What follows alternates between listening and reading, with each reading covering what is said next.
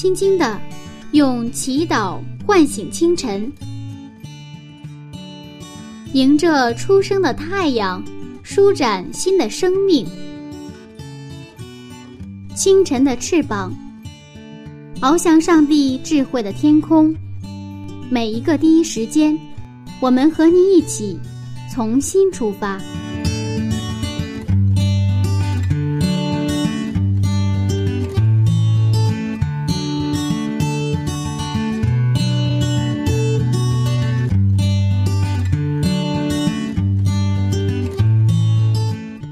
间与上帝相遇，精彩人生从上帝开始。嗨，收音机前亲爱的听众朋友，早上好！这里是希望之声福音广播电台。接下来您将听到的是由柚子在每个周末的第一时间为您带来的《清晨的翅膀》早灵修栏目。新的一天开始了，您的心情好吗？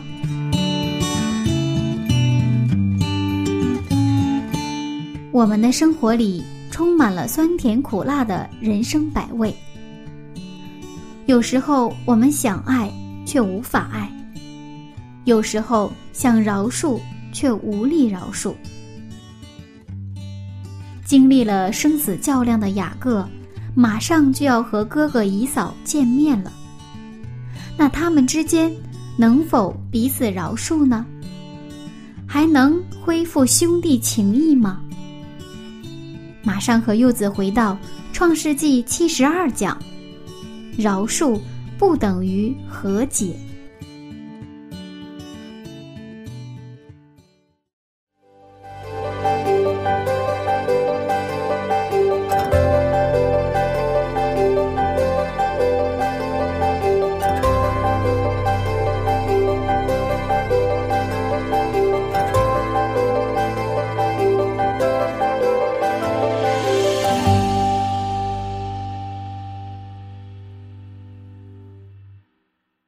老师您好，今天是一个非常紧张的内容啊。是啊，这是一个大的话题，但是又是一个每天我们都要可能面对的一个话题。嗯，其实我想大家都为这个姨嫂和雅各捏了一把冷汗。是的。嗯，到底能不能彼此饶恕呢？这如果是一个电视连续剧的话，就是等于快到什么了？快到这个结尾了，是吧？嗯嗯，高潮部分了。嗯嗯。我们还是一起来看一下。嗯，好，我们看一下啊，经文《创世纪》三十三章的第四节，《创世纪》三十三章第四节，姨嫂跑来迎接他，将他抱住，又搂着他的镜像与他亲嘴，两个人就哭了。嗯，哇，这个结果是一个出乎意料。如果说我们知道这个结果的人，可能觉得没什么，但是如果说对雅各自己来说，对姨嫂来说，其实对他们来说都是一个意外的一个结果，嗯，是吧？他们在彼此走近的时候，或者这二十年来，他心里想的两个人，其实不是这个结果，啊，雅各是希望能够，啊，能够蒙混过关，对吧？嗯，躲避这样的责任，但这个姨嫂呢，二十年来一直想报仇雪恨。但是结果呢？两个人都出乎意料。为什么？雅各也没想到他能够流泪的悔改，然后呢，跟哥哥能够和解，而且他的关系复原了。嗯，他其实雅各没有指望能够复原，他只想逃避那个那个惩罚，是吧？是的，是的。呃，他不想真正跟哥哥和好如初，这一个真的亲哥俩，他也没有没有不敢期待这样的一个结果。嗯，所以这样现在呢，这两个人，你看。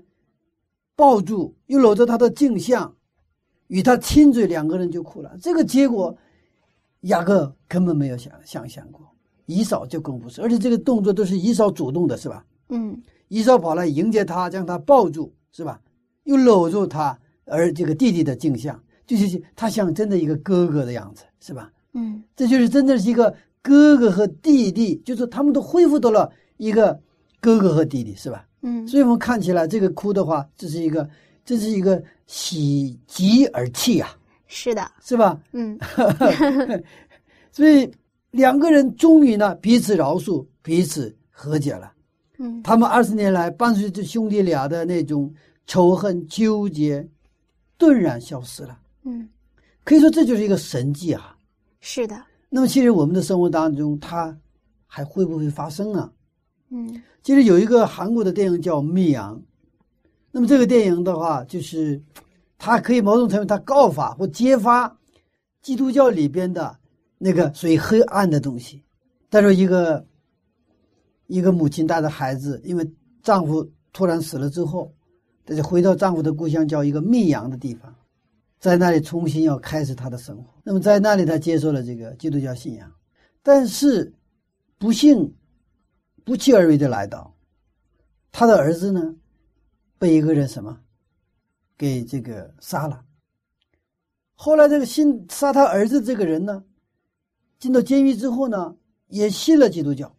哦，然后他祷告的时候，圣圣经告诉你要饶恕你的仇敌啊、那我应该，他觉得我应该饶恕那个杀我儿子的那个这个囚犯。后来他去探访这个杀他儿子的囚犯，但是这个本来是一个一个很好的一个，他应该是这个像以扫和雅各的这样的一个会面该多好，但是在这个电影里边，那个那个情景发生了一百八十度逆转，那个死囚就是杀他儿子的那个死刑犯，嗯。他在跟他见面的时候，他说：“我信了上帝，上帝饶恕了我一切的罪过。”啊，我我看那个情景的时候，我恨不得去真的揍他一拳啊！哈哈，我非常愤怒。我说，怎么一个基督徒怎么这样的一个恬不知耻啊？他根本就不去考虑这个孩子妈妈的感受，根本就不去考虑这个孩子妈妈的，他给他带来的那种心中的那种痛苦和创伤。他说：“上帝饶恕了他。”你看，这这些话都是教会里的语言，是宗教语言呐、对不对啊？嗯但是我们在放到这样的一个格局、这样的一个一个一个一个一个一个情景里边的时候，我们看到这不对劲儿啊，对不对啊？不对劲儿。这个饶恕这个词儿的这个味道也变了，对不对啊？嗯如果上帝的饶恕是这样的饶恕的话，那你还信不信上帝？我们今天看到，在雅布渡口摔跤跟上帝摔跤，然后得胜的这个雅各变成了以这个以色列的这个这个雅各，上帝赐给他一个什么样的结果？他跟他的哥哥重新回到哥哥和弟弟亲亲如初的和解的一个非常美的一个情景。在这里我，我们看到上帝的饶恕是到底是怎样的一个饶恕？圣经要告诉我们的饶恕是怎样的一个饶恕？在这个电影里边，它是完全另外一个饶恕。嗯饶恕不等于忘记，如果要饶恕的话，必须有两个人都不忘记这个事情。嗯但是我们常常讲，我们需要忘记过去，才能彼此饶恕。那如果不忘记，怎么能饶恕呢？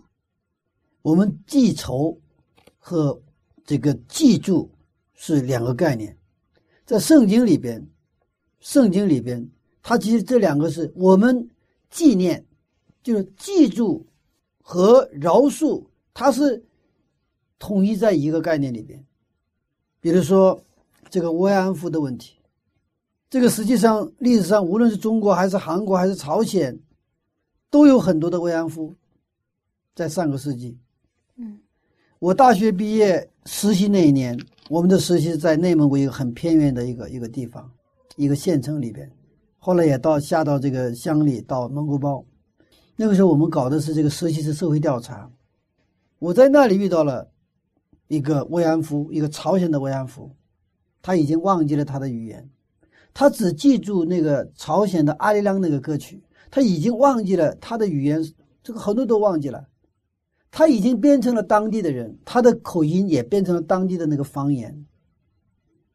我当时看到他的时候，我心里特别特别的哀伤，因为他是当了慰安妇，然后呢，这个抗日战争结束之后，就是一九一一九四五年的时候，他想回朝鲜，但是他的哥哥平壤的哥哥，就是觉得这个妹妹是给这个家族带来什么羞辱。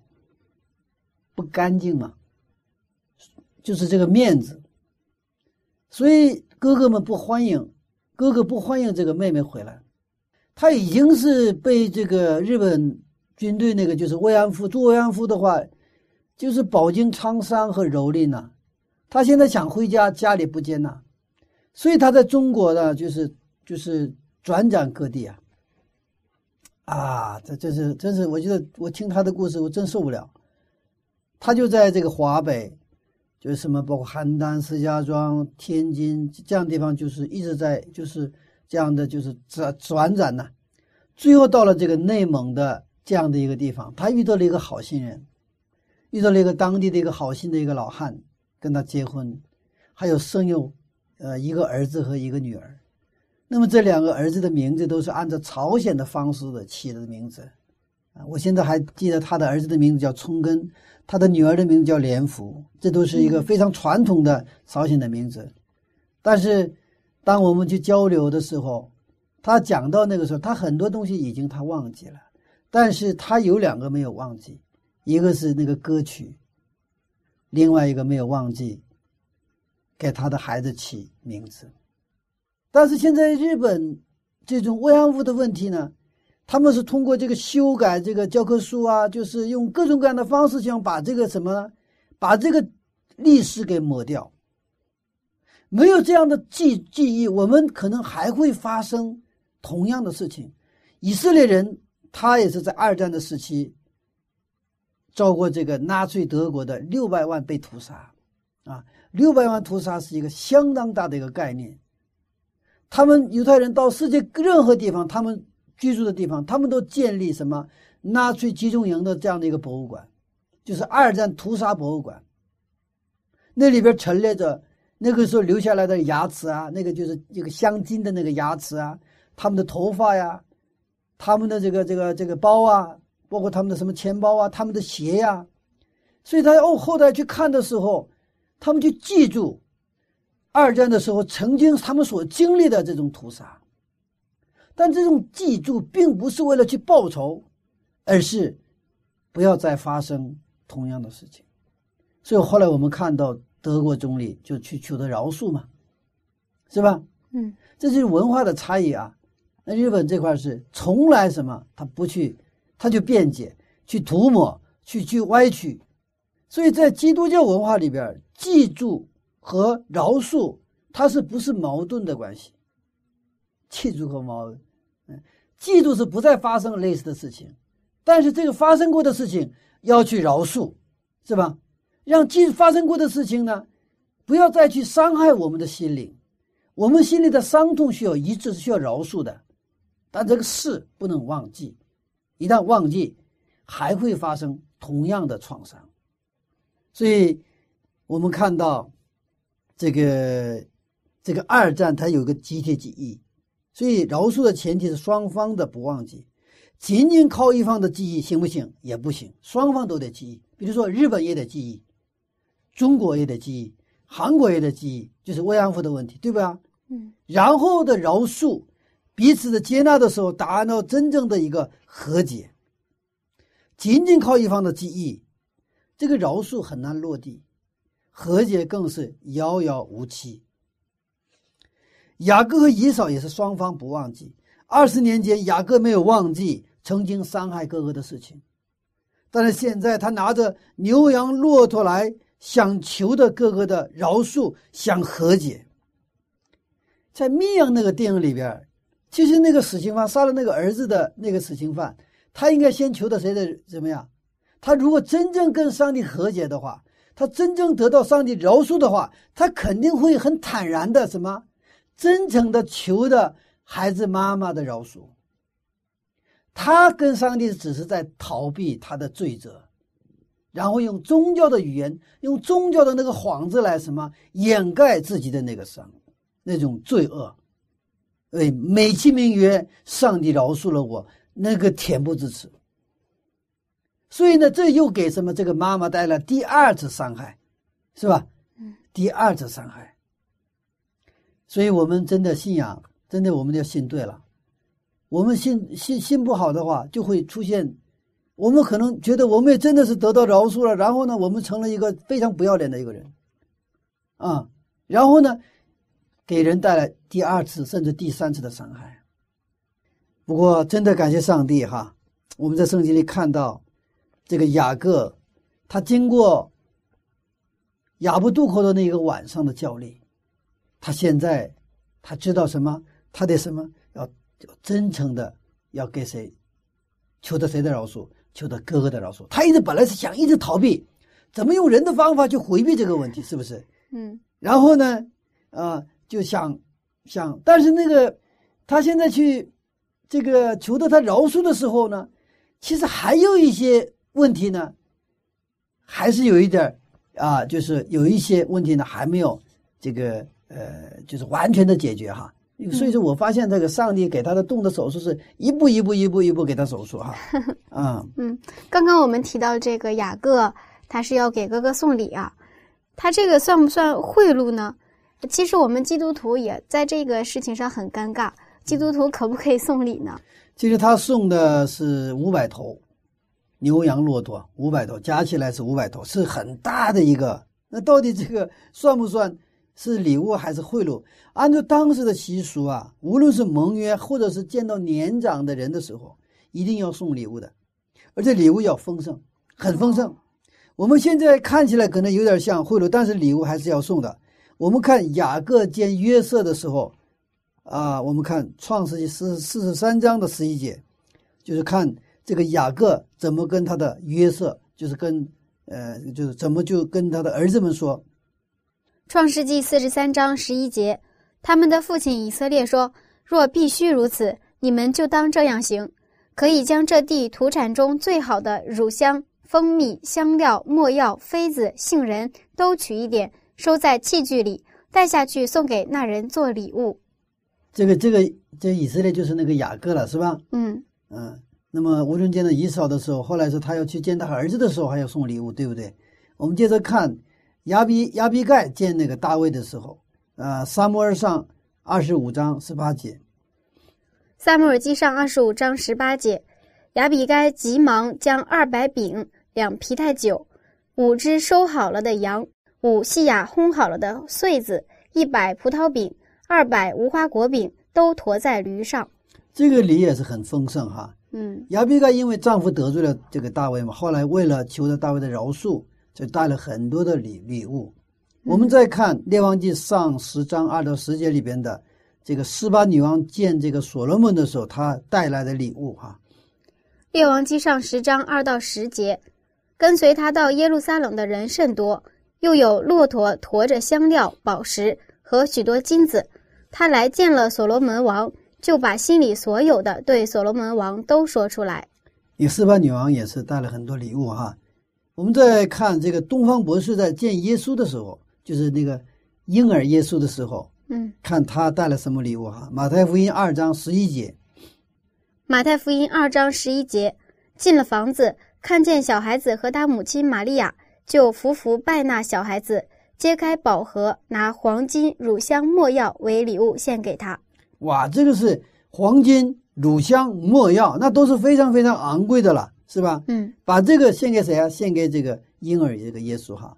所以，这这个东方博士来见耶稣的时候，啊，他不是空手来的，是吧？我们再看真言书的十八章十六节。真言书十八章十六节，人的礼物为他开路，引他到高位的人面前。这是一个很好的传统，送礼但不要什么贿赂。嗯，但这个界定怎么界定这个界限呢？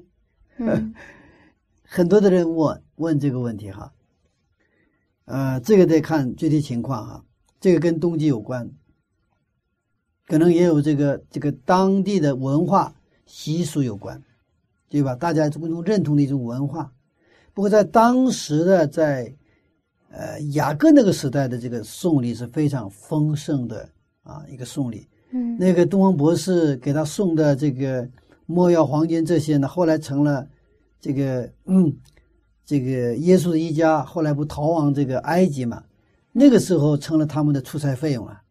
啊，这个列大院他说这个就呃，通过上帝通过东方博士呢，给这个这一家供应了什么？这个逃避的，就是避难。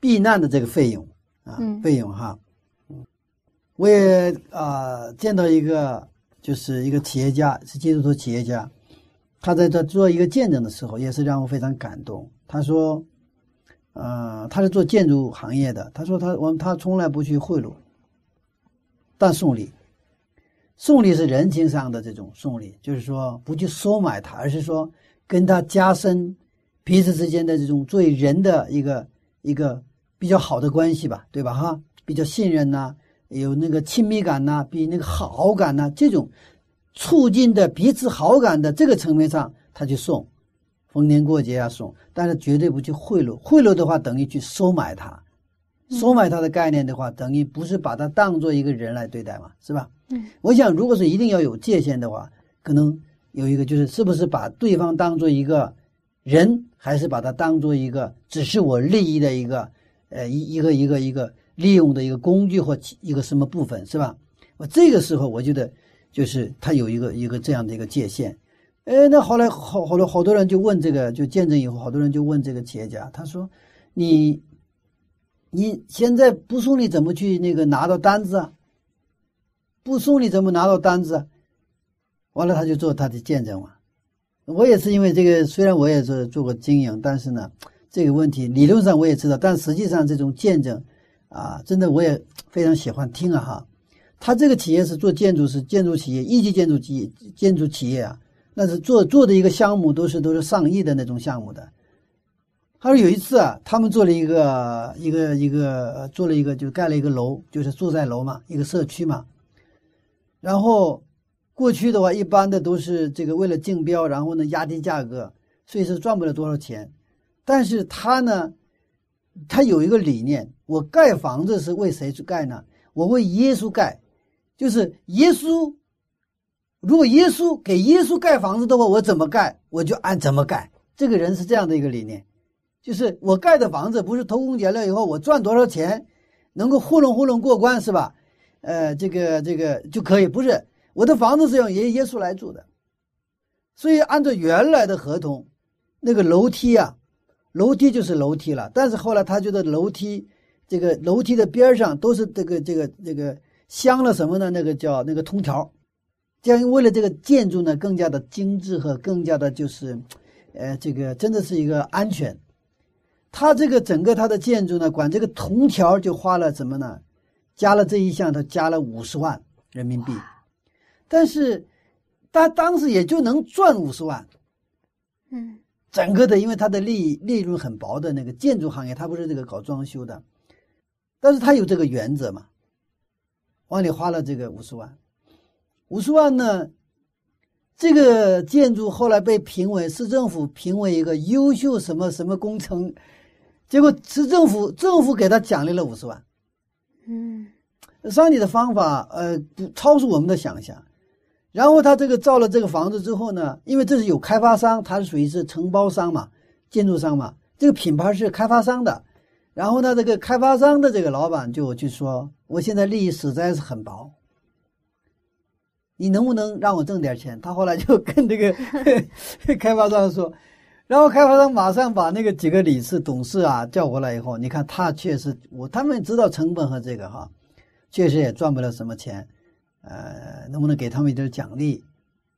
然后呢，几个来的董事，那老板说了算吧，你说这给多少就多少，完了又给他一个三个点，那么这是一个很大的工程，三个点意味着几百万，三百多万是多少万呢？就是好像是不到四百万吧，将近呃将近四百万的一个金额，所以他是凭着他的信心，凭着他的真的是那种职业的那种啊那种敬业精神去在盖一个真的作品的时候，所以他在行业里边的口碑非常好，人们都非常的什么信任他。一般那个可能都是偷工减料啊，因为为了挣钱，那都是他不是保质保量，而且他可能他觉得不满意还给他加料 啊。所以，当我真的听到这位这个企业家的见证的时候，我感觉真的，我们真的按照信仰去生活的时候，按照信心去生活的时候，包括我们这个经营啊，包括这工作的时候，我们看到上帝的作为哈，啊，他他就说，后来有个人问，那你送不送礼啊？我当然送礼，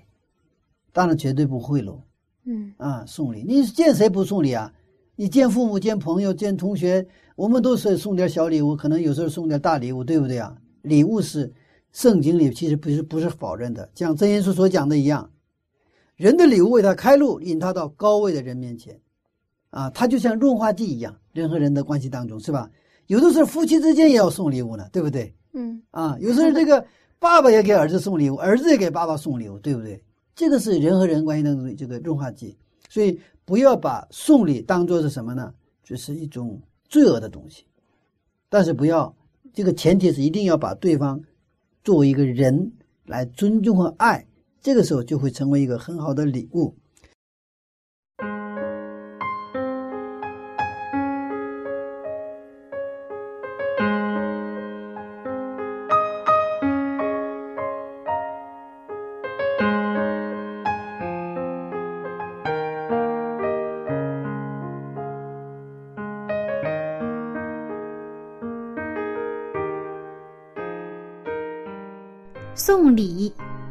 提到这个词啊，可能很多人都比较紧张。但是逢年过节的时候，我们都会带着礼物去亲朋好友家串门走亲戚。这既可以表示问候，又可以表达感谢。柚子觉得，经常准备一些小礼物不是不可以，尤其是对身边心情不太好的朋友。教会里经常在角落里的教友，偶尔送个小惊喜，会让他们心情愉悦，也会让我们自己逐渐变得宽阔。哪怕是一支笔、一个苹果都可以。那今天柚子要和您分享一首非常好听的歌曲，希望耶稣基督的爱。能够在你我中间流淌，一起来听赞美之泉音乐施工的这首《让爱走动》。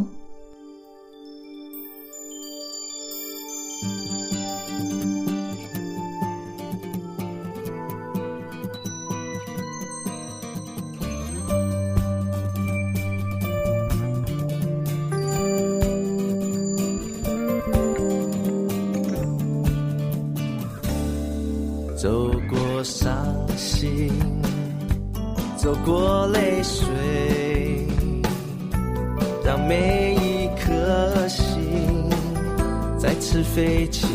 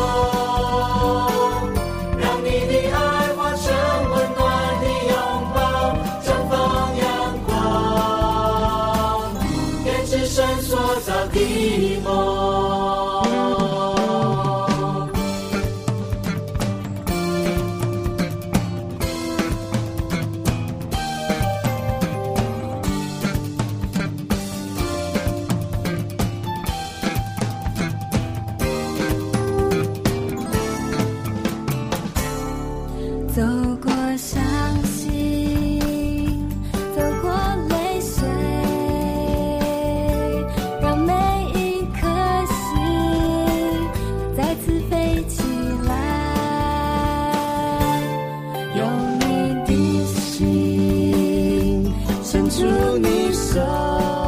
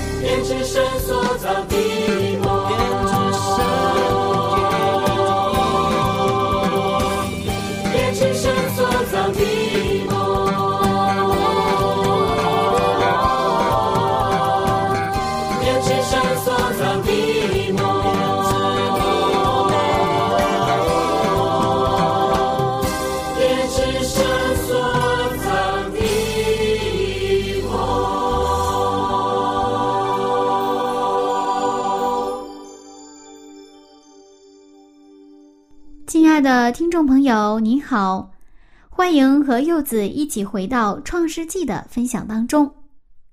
好听的歌曲过后，我们继续看看哥哥以嫂是否接受弟弟祈求饶恕的礼物呢？好，我们现在我我们原来的话题哈，现在雅各想跟哥哥和解，得到饶恕，所以他通过仆人把礼物送给了哥哥。如果接受，就表示哥哥会和解；如果不接受呢，就表示哥哥不饶恕。嗯，两个人都没有忘记，而且两个人把这个事情看得很重。一方面是五百头牛羊骆驼，一方面是四百人的什么四家军队，对吧？嗯，五百头牛羊骆驼加上 四百 四百个四百人的一个私人军队，嗯他两个啊两边是不是都有哈？嗯，但实际上我们知道这个，呃，姨嫂啊，他是没有收下这五百头牛羊和骆驼。是的，是的，嗯他没有没有收下，是的。嗯，那我们想到底是什么让这个杀气腾腾的姨嫂他的心态有了转变呢？是啊，他没有接受。那么当这个消息那个传来的时候，嗯，雅各也是有点忐忑不安哈。虽然他通过亚伯渡口的这个教练，他实际上他知道上帝必保全他的生命，嗯我的生命没有问题，他有了这个信心。但是当送礼没有被接接纳，然后呢，那个四百人的私人军队气势汹汹奔他而来的时候，是吧？他还是怎么说呢？呃，不能确定我究竟能不能得到饶恕，是不是？嗯我现在他是有一个改变了，他原来想逃避，用人的方法，他现在是真诚的求的什么哥哥的饶恕，想跟他和解，这是雅各的改变。所以他送了很丰盛的礼物给哥哥。其实雅各是不确定的，是不是？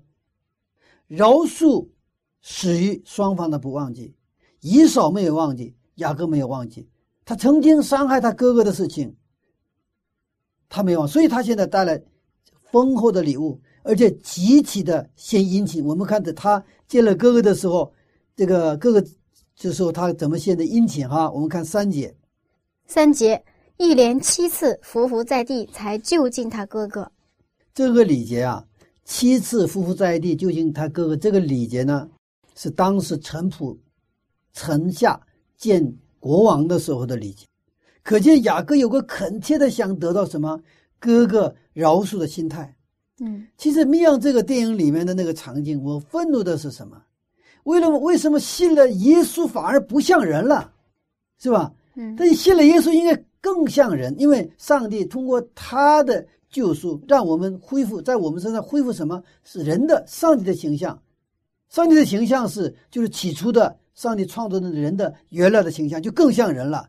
但是他怎么信了之后，所谓信了之后怎么不像人了呢？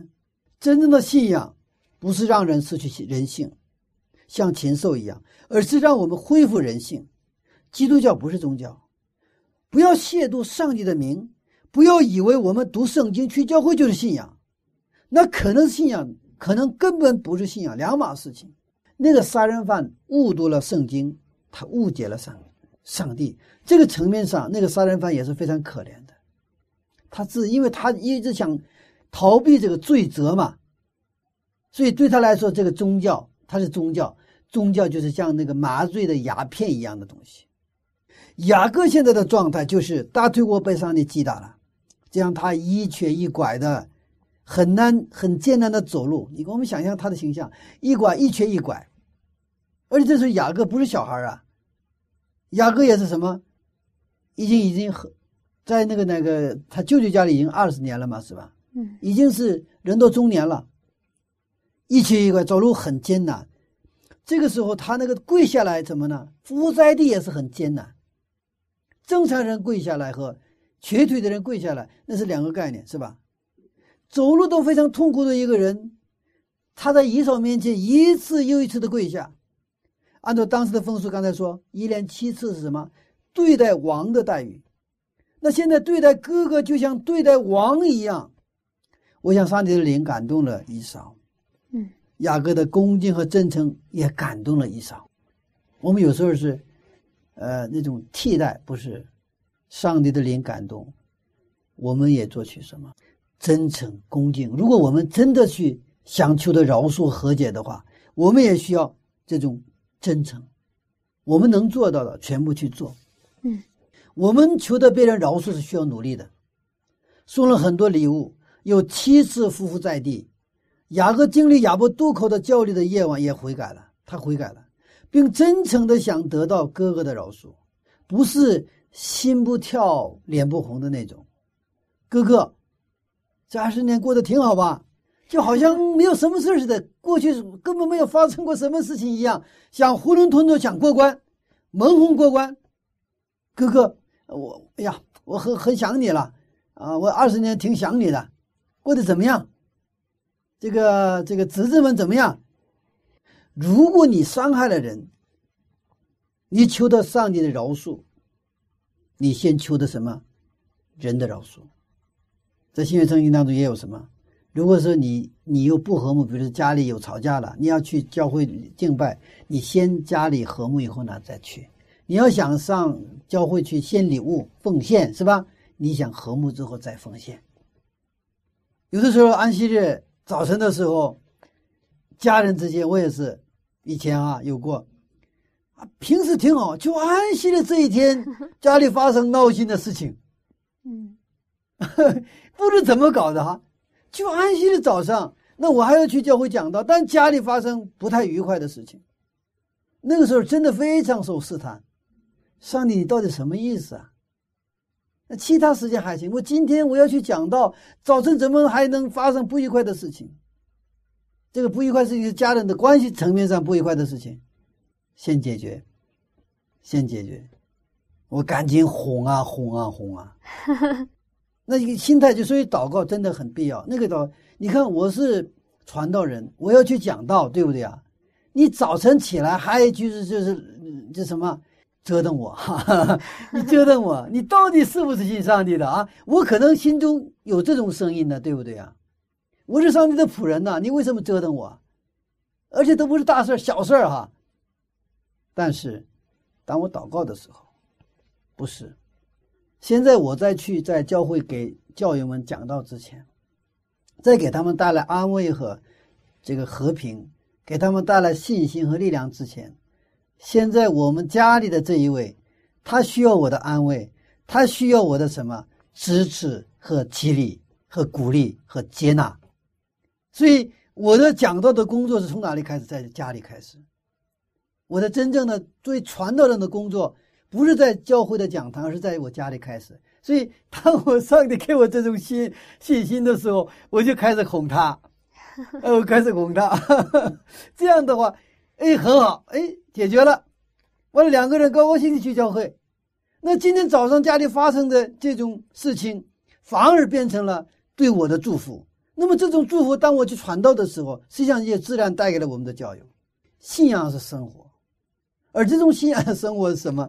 我们跟上帝之间是不是有真正生命的关系在里边啊？你看雅各，我们看就是一个雅各呢，真的是真诚的求得饶恕嘛，是吧？所以呢，我们看到一个非常好的一个结果，以扫跑来迎接他，将他抱住，又搂着他的镜像与他亲嘴，两个人就哭了。以扫接受了饶恕，他但是他不接受礼物，是吧？嗯。我们看第九节和第十节。第九节到第十节，以扫说：“兄弟啊，我的已经够了，你的仍归你吧。”雅各说：“不然，我若在你眼前蒙恩，就求你从我手里收下这礼物，因为我见了你的面，如同见了上帝的面，并且你容纳了我。”你看啊，他这个哥哥说，哥哥拒绝了礼物，但是什么呢？接受了柔术。这个是跟一般常识不一样，对不对啊？哥哥的哥哥，我已经饶恕了你，你也不容易的是吧？你这个这个这些牛羊骆驼五百头，你你真的是在在这个舅舅家里，你真是不容易不容易，就是好不容易你就赚了这么多的那个财物哈。哥哥一个也不要，你是我的弟弟。他实际上传达这个一个信息，因为饶恕了之后，真的人的那种。用我们根本不可想象的那种崇高的东西在出现，彼此之间。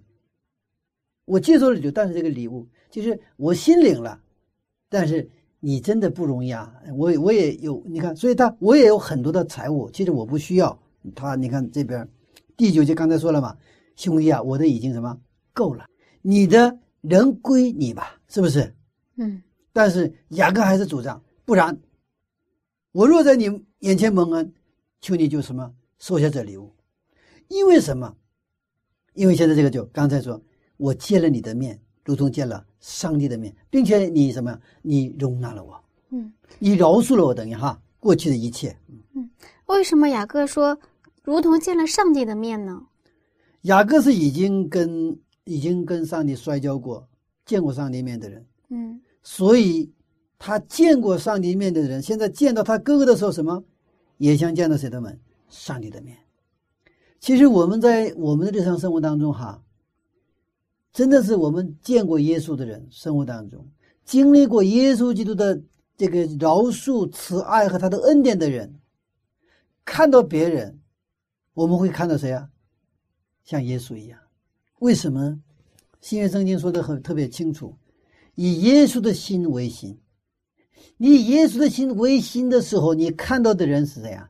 都像耶稣一样。但是以你的心为心的时候，你看到谁是谁了？啊，我们在创世纪这个三十二章当中，我们已经读过嘛，三十节哈，三十节，雅各他怎么样？就是摔跤之后，给他改名之后，那个地方起名叫比努以勒，是吧？比努以勒的意思就是上帝之面的意思。我面对面见了上帝，我的性命仍得保全。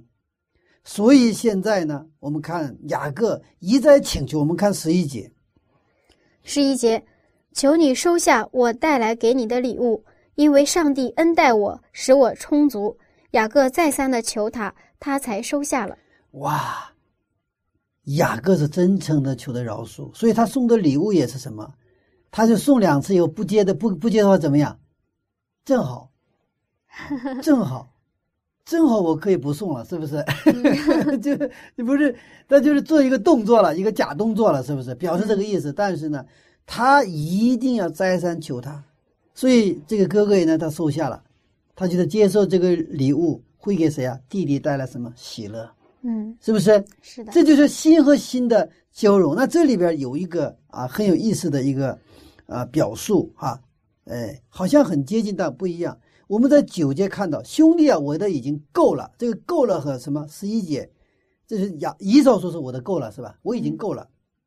十一节，雅各说：“求你收下我给你带来的礼物，因为上帝恩待我，使我充足。”那么够了和充足，这个话好像差不多，但是他俩之间的差别就大了，他的意思不一样。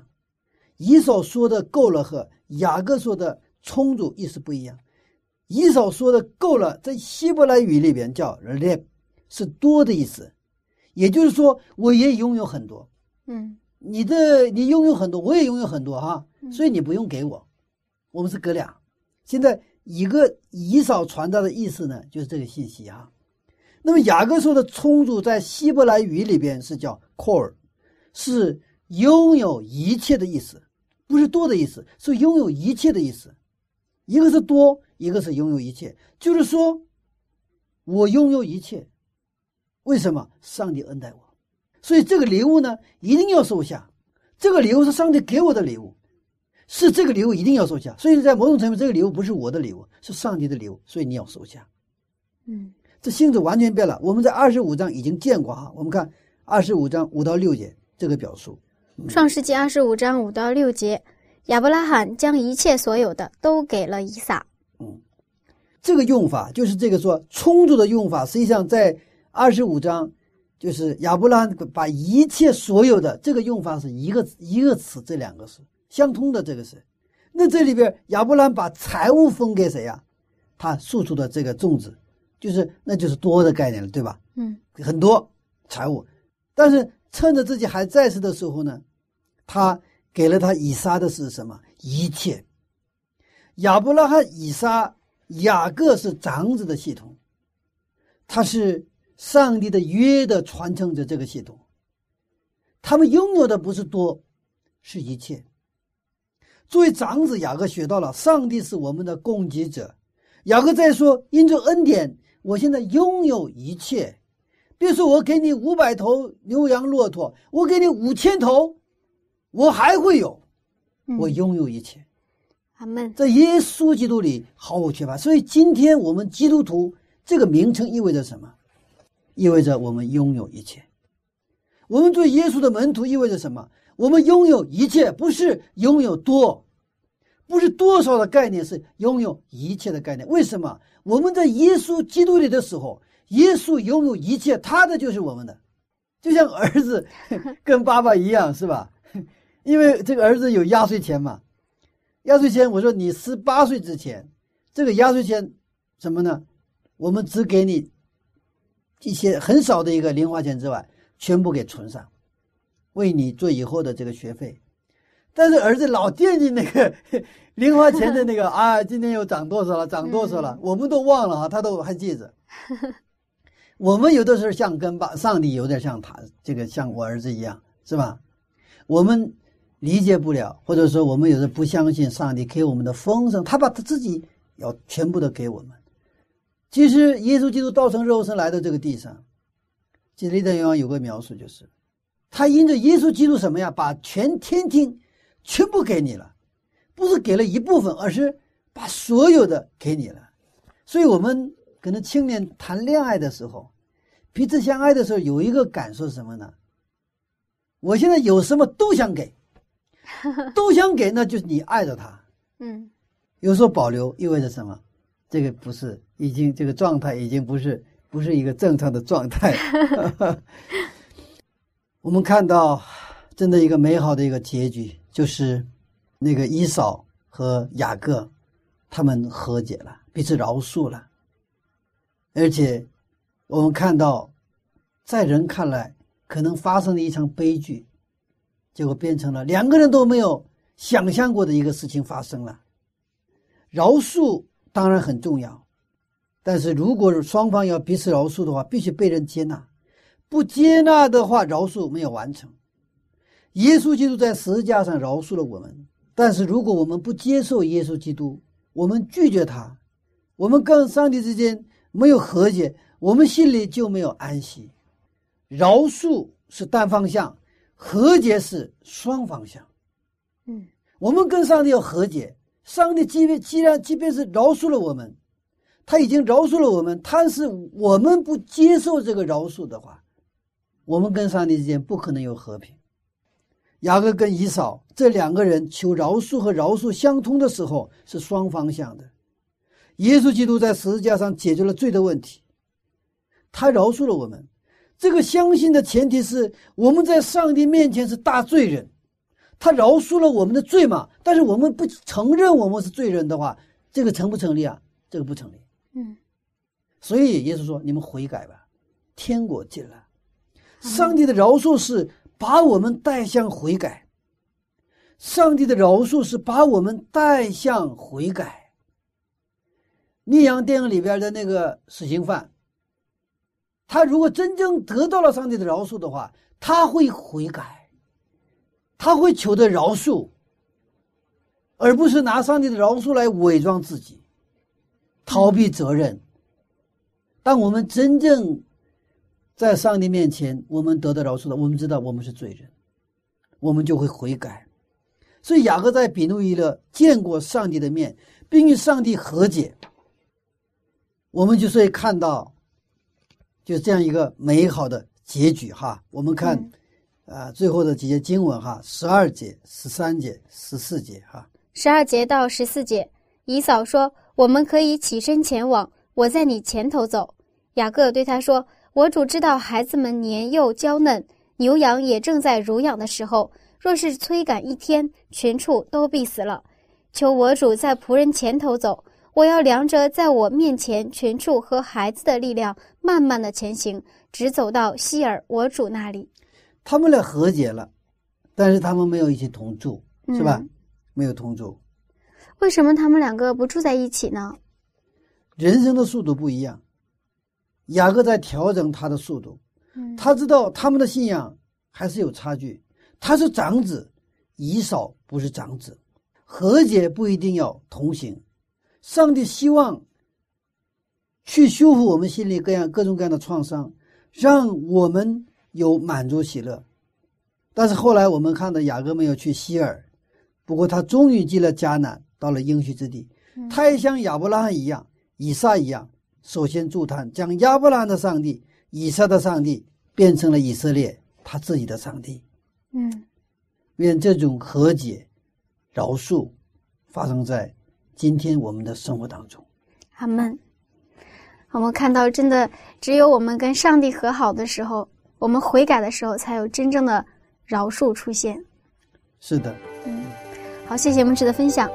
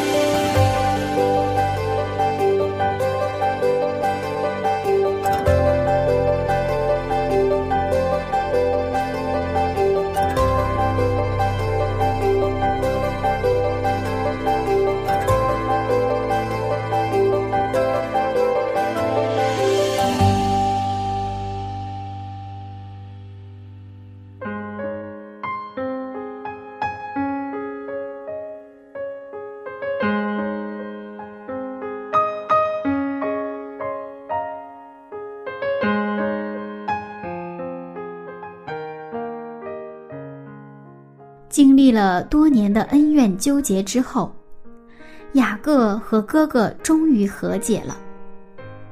一个真诚的祈求饶恕，一个真心的愿意接纳。雅各他心中的那块大石头终于可以落地了。亲爱的听众朋友，您的心里是否有一直过不去的人呢？你是否也有电影《密阳》一样的困惑和挣扎呢？如果你心里在饶恕方面一直有过不去的人和事，那柚子现在就邀请您一起来做祷告。亲爱的主耶稣基督，感谢您在十字架上为我们的罪流血牺牲。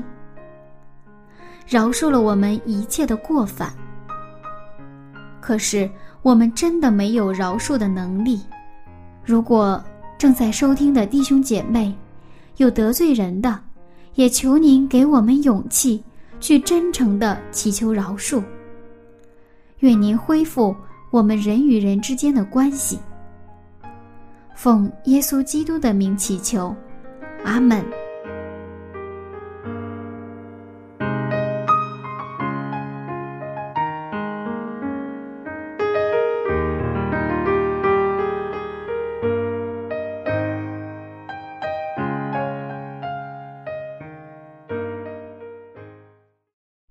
亲爱的听众朋友，今天柚子要给您留一个作业了，那就是准备一份小礼物，在下个安息日送给您关心和挂念的人，或者是教会里不太受关注的人，期待有一些美好的事情发生。